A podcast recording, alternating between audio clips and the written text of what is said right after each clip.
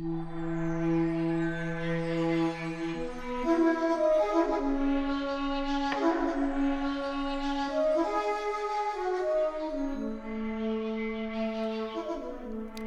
lectures radiophoniques de Grande Babel.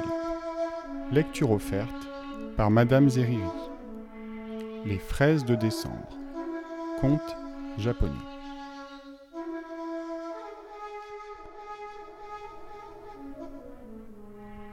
Il y avait une fois une veuve qui s'appelait Faucon. Elle habitait avec ses deux filles l'un des quartiers les plus pauvres de la petite ville de Naga. La plus âgée des deux enfants, qui répondait au nom de Chrysanthème, n'était en réalité que sa belle-fille, née de la première femme qu'avait eue son défunt mari. La veuve ne l'aimait point. Elle se montrait pour elle une cruelle marâtre. Toutes ses préférences étaient pour Rose, sa propre fille. Faucon avait le tort très grave chez une mère à cause des conséquences qu'il entraîne, de gâter une de ses enfants et de maltraiter l'autre. Autant elle témoignait à Rose une indulgence excessive, cédant au plus petit et au plus ridicule de ses caprices, passait par-dessus tous ses défauts, autant elle était sévère et brutale envers Chrysanthème, lui refusant jusqu'aux choses nécessaires et la maltraitant pour un rien. À Rose, toutes les caresses, toutes les friandises, toutes les attentions délicates. À Chrysanthème, au contraire, toutes les vexations, toutes les privations toutes les réprimandes et, très souvent, les coups. La première possédait de beaux habits de soie qu'elle changeait et ornait au gré de ses caprices. La seconde était vêtue pauvrement. Ses habits étaient d'étoffe grossière et elle ne pouvait y ajouter aucun ornement. C'est elle qui faisait tout l'ouvrage de la maison, se levant de bonne heure, travaillant toute la journée et se couchant très tard. Tandis que sa sœur faisait sa grasse matinée s'amusait tout le jour et se couchait dès qu'elle avait sommeil. Rose, étant une enfant gâtée, avait un mauvais caractère. Elle était orgueilleuse et méchante.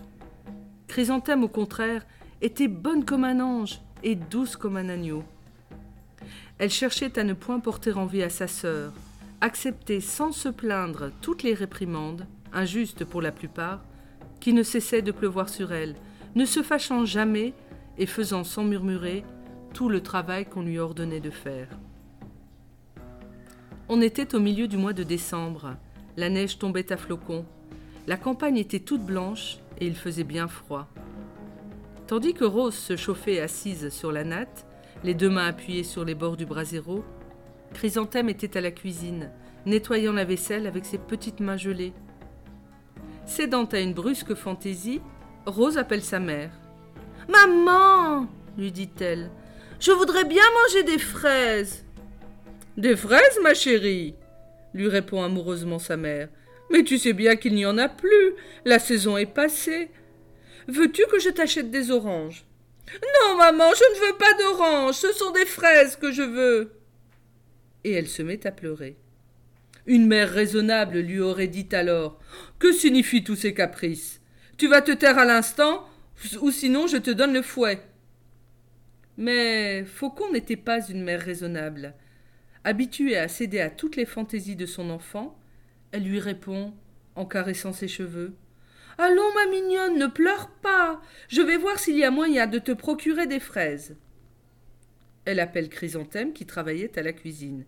Celle-ci accourt aussitôt. Écoute, petite paresseuse, dit la marâtre d'un ton rogue.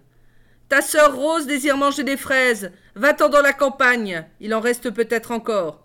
Tâche d'en trouver et d'en rapporter quelques-unes. Mais, ma mère, se hasarde timidement à dire la fillette, il ne doit plus y en avoir. Et puis il fait bien froid et la neige. Elle n'avait pas fini de parler qu'une main frappait avec force sur chacune de ses joues.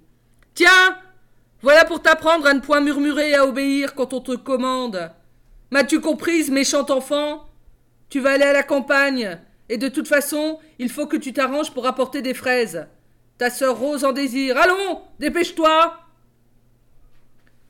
Chrysanthème, dans son cœur, pensa que sa mère était bien cruelle de l'obliger à aller, en plein mois de décembre, et avec une pareille neige, chercher des fraises dans la campagne. Mais elle ne savait pas se plaindre, ni désobéir. Elle prit donc un panier, et toute triste, sortit de la ville. Elle marcha longtemps, la neige tombait toujours, et il faisait bien froid. Ses petits pieds sans chaussures eurent beaucoup à souffrir. Elle avait beau marcher, il n'y avait pas de fraises. Aussi loin que sa vue s'étendait, elle n'apercevait dans la campagne que le blanc manteau de neige qui couvrait le sol, et les arbres qui en sortaient pleurant des larmes blanches. Chrysanthème, fatiguée, songea à retourner à la maison, mais elle entrevit alors la réception qui l'attendait si elle rentrait les mains vides. Elle savait qu'elle serait battue. Alors, toute triste et toute rêveuse, elle s'assit sur le bord d'une pierre. Après avoir de sa manche secoué la neige qui la recouvrait, et ne sachant plus que faire, elle se mit à pleurer. Chrysanthème pleurait, la tête dans les mains.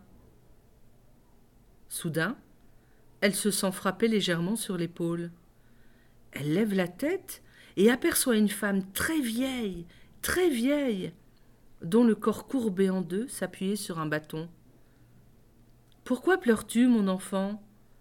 Lui dit celle-ci avec une grande bonté dans la voix. Chrysanthème lui raconte le motif de son chagrin et de ses larmes. Eh bien, ne pleure plus, reprend la vieille femme. Viens, je vais te mener à un endroit où tu trouveras en grande quantité de bonnes fraises bien mûres. Chrysanthème, toute joyeuse, se lève, essuie ses larmes, et se laissant prendre la main, s'en va où la conduit la bonne et compatissante vieille. Elles arrivent ainsi à la lisière du bois. Alors elles s'arrêtent. La vieille femme frappe deux fois ses mains l'une contre l'autre. À cet appel, un homme qui paraît avoir trente ans environ sort du bois et s'approche. La vieille se tourne vers Chrysanthème. Ma fille, lui dit-elle, il faut que tout d'abord je te dise qui nous sommes. Je m'appelle Fuyu no Mikoto. Je suis la déesse de l'hiver. Ce jeune homme est mon fils. Il est le dieu de l'été et s'appelle Natsu no Mikoto. Puis, s'adressant à ce dernier, Mon fils, voici une brave enfant qui cherche des fraises. Fais qu'elle en trouve et en emplisse son panier. Le dieu de l'été s'incline alors profondément devant sa mère, en signe de la plus humble soumission. Puis, joignant les mains et levant les yeux au ciel, il prononce quelques paroles mystérieuses. Au même instant, ô prodige La nature se transforme, la neige disparaît, la campagne se couvre d'herbes verdoyantes, les arbres se chargent de fruits, une douce chaleur succède au froid de tout à l'heure. La terre a pris l'apparence qu'elle a au mois de juin. On voit en quantité de belles fraises bien mûres répandues parmi les fleurs. Chrysanthème cueille les fraises et ne met pas longtemps à remplir son panier, tellement elles sont abondantes. Quand le panier est bien plein, la fillette veut remercier ses illustres bienfaiteurs, mais elle ne les voit plus. Et voilà que les herbes, les fleurs et les fruits ont disparu à leur tour. La neige couvre de nouveau le sol et les branches des arbres. La nature a repris son apparence de tout à l'heure. Chrysanthème se demande d'abord si elle n'a pas fait un rêve. Puis, voyant son panier rempli jusqu'au bord de belles fraises rouges, elle comprend que le ciel est venu à son aide, a eu pitié de son chagrin et de ses larmes. Et débordante de joie, elle rentre à la maison. Faucon et Rose furent vivement surprises de voir les belles fraises que Chrysanthème apporta. Mais il n'y eut pour la pauvre fillette ni remerciement, ni récompense. Elle reçut l'ordre de retourner à la cuisine pour continuer son travail interrompu.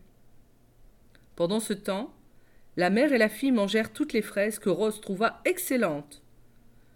Quand elles eurent tout mangé, Rose dit à sa mère Maman, il doit y en avoir encore à la lisière du bois. Je veux y aller pour en cueillir moi-même.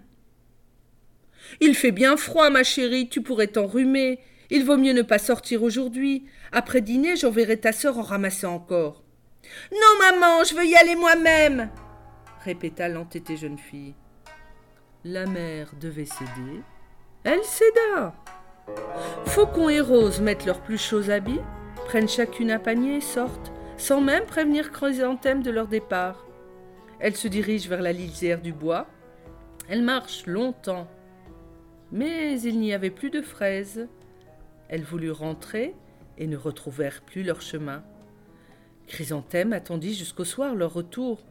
Puis, comme elles ne revenaient pas, elles seront peut-être allées à la lisière du bois, se dit-elle. Et toute tremblante, elle sortit et alla à leur rencontre. Quelle ne fut pas sa surprise et sa douleur de les trouver toutes les deux étendues côte à côte dans la neige. Faucon et Rose avaient perdu leur chemin et étaient mortes de froid. Les enfants sages sont toujours récompensés. Les mères méchantes et les enfants gâtés sont toujours punis.